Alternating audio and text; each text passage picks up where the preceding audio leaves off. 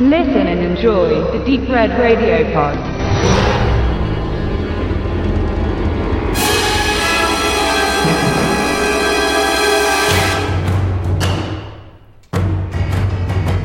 Ash Williams hat die letzten 30 Jahre damit verbracht, sich vor jeder Form der Verantwortung und vor dem endgültigen Erwachsenwerden zu drücken.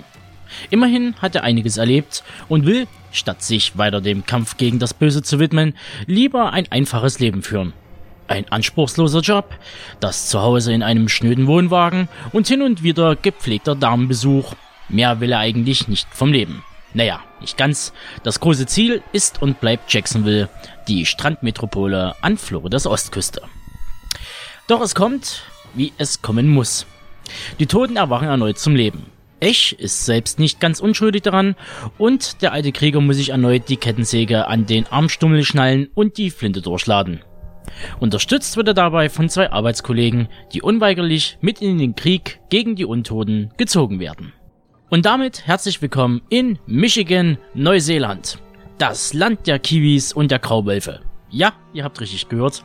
Die Serie ist zwar im Nordosten der Staaten verortet, aber produziert wird diese, wie auch schon das Blut- und Sandalenspektakel von Stars namens Spartacus, in Neuseeland.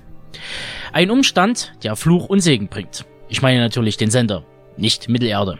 Doch eines nach dem anderen. Ich versuche erstmal die Unwissenden ins Boot zu holen. Ash vs. Evil Dead ist eine US-amerikanische Comedy-Horror-Fernsehserie basierend auf dem Film The Evil Dead von Sam Raimi. Produziert wird die Serie von Rick Jacobson und Charles Knight. Die Erstausstrahlung in den Vereinigten Staaten ist seit dem 31. Oktober 2015 auf dem Kabelsender Stars zu sehen. Der Hauptdarsteller Bruce Campbell, der in den Filmen Ash Williams darstellt, übernimmt auch in dieser Serie dessen Rolle. Zur Entwicklung. Auf der San Diego Comic Con 2014 erklärte Sam Raimi, dass er an einer Fernsehserie von Evil Dead arbeitet. Das Drehbuch wurde von Raimi, seinem Bruder Ivan Raimi und Bruce Campbell verfasst. Die Serie soll dabei die Geschichte von Ash Williams aus den Filmen weitererzählen. Die erste Staffel soll 10 Episoden mit einer Länge von je 30 Minuten umfassen. Soweit so gut.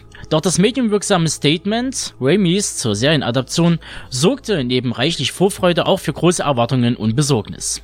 Ich kann da erstmal nur für mich reden, wenn ich sage, dass ich ebenfalls zwiegespalten der Nachricht gegenüberstand.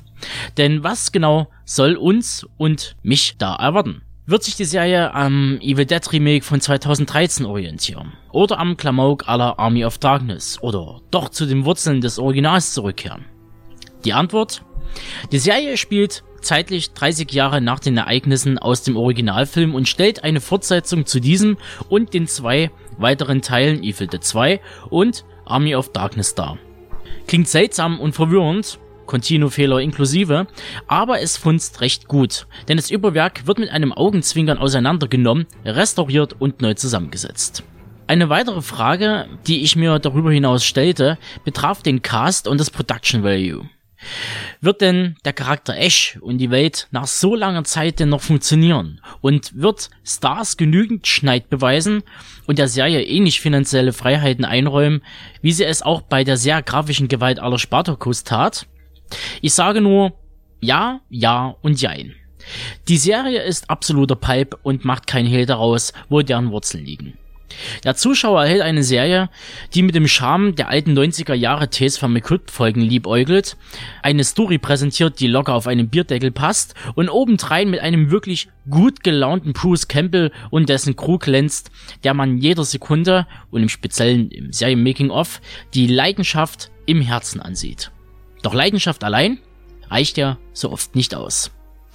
Auch wenn sich die Zeiten, die Technik und die Finanzen ändern, so fasste man, laut Rob Tabbert und Raimi den Entschluss, dass man im Fall von Ash vs. Evil Dead wieder back to the woods geht.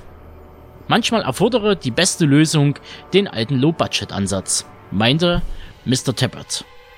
Im Klartext heißt das, dass man versucht, mit den gesteckten Rahmenbedingungen das absolute Maximum herauszuholen, egal wie verwegen es auch wird. Dabei soll der finanzielle Rahmen eines Evil Dead 1 und 2 nicht gesprengt werden. Damals hat es ja schließlich auch geklappt, warum also nicht auch heute? Das Original von 1979 wurde damals mit läppigen 85.000 Dollar auf die Beine gestellt. Das Remake wiederum acht Jahre später, also 1987, pachte es sogar auf das 35-fache Budget, nämlich 3 Millionen US-Dollar. Nicht inflationsbereinigt, versteht sich. Große Zahlen für die TV-Branche hierzulande, aber im Ausland nichts wirklich Neues. Dennoch ist das Spektrum zwischen 85.000 und 3 Millionen recht groß und das lässt viel Raum für Spekulation. Denn zum einen wird ordentlich rangeklotzt, was Kamera, Ton und Effekte angeht, und zum anderen passiert dann doch mal der ein oder andere Hänger in einer laufenden Folge. Wenn zum Beispiel nach einer gelungenen Make-up-Splatter-Sequenz, die jedem 80er Kind die Pipi in die Augen treiben lässt, ein schlecht animierter CGI-Match dazwischen grätscht und einem ins Jahr 2015 zurückkatapultiert. Sicherlich ist das jetzt Jammern auf hohem Niveau, aber daran muss sich eben auch diese Ikone des Horrors messen lassen. Was mich angeht, seien der Produktion die kleinen Macken, Ecken und Kanten verziehen. Denn diese hinterlassen keine wirkliche Kerbe am Gesamteindruck. Die Serie schafft es sogar ein ums andere Mal, einen kleinen dreckigen Treffer zu landen, sodass ich versucht bin, zurückzuspulen, um das eben Gesehene nachzuvollziehen. Wenn zum Beispiel ein Junge von 11, 12 Jahren mit einer gewitzten Punchline durch den Deckenventilator fliegt oder im Staffelfinale mal eben in einer Sekundeneinstellung rund 400 Liter Kunstblut durch die Hütte gejagt werden. Und die Hütte ist ein gutes Stichwort. Was wäre der Held ohne den ein oder anderen Antagonisten? Hier bekommt der Gore- und Horrorfan eine breite Palette an handwerklichen Können geliefert. Vom bekannten Stretchface-Zombie über den Seelenfresser mit Jacobs Letter-Effekt bis hin zur Cabin in the Woods, die auch diesmal ein Eigenleben an den Tag legt, welche zu beiden Teilen für reichlich Spaß und Nervenkitzel sorgt. Roger Murray einer der Chefs des FX-Departments bei Ash vs. Evil Dead, meinte in einem Interview mit dem Collider im letzten Jahr, dass die Chefetage bei Stars der Produktion so viel Spielraum gibt, wie es die Zeit und das Geld zulässt. Ergo, man kann sich ausprobieren und basteln, was das Zeug hält, oder besser gesagt, alles kann, nichts muss. Dennoch verpulverte man wohl nicht das ganze Potenzial an Ideen und Budget in der ersten Staffel. Man hat ja schließlich noch eine weitere vor sich. Nun denn, komme ich zu meinem abschließenden Fazit das, welch Wunder, nach so viel Lobhudelei ziemlich positiv ausfällt. Ash is back.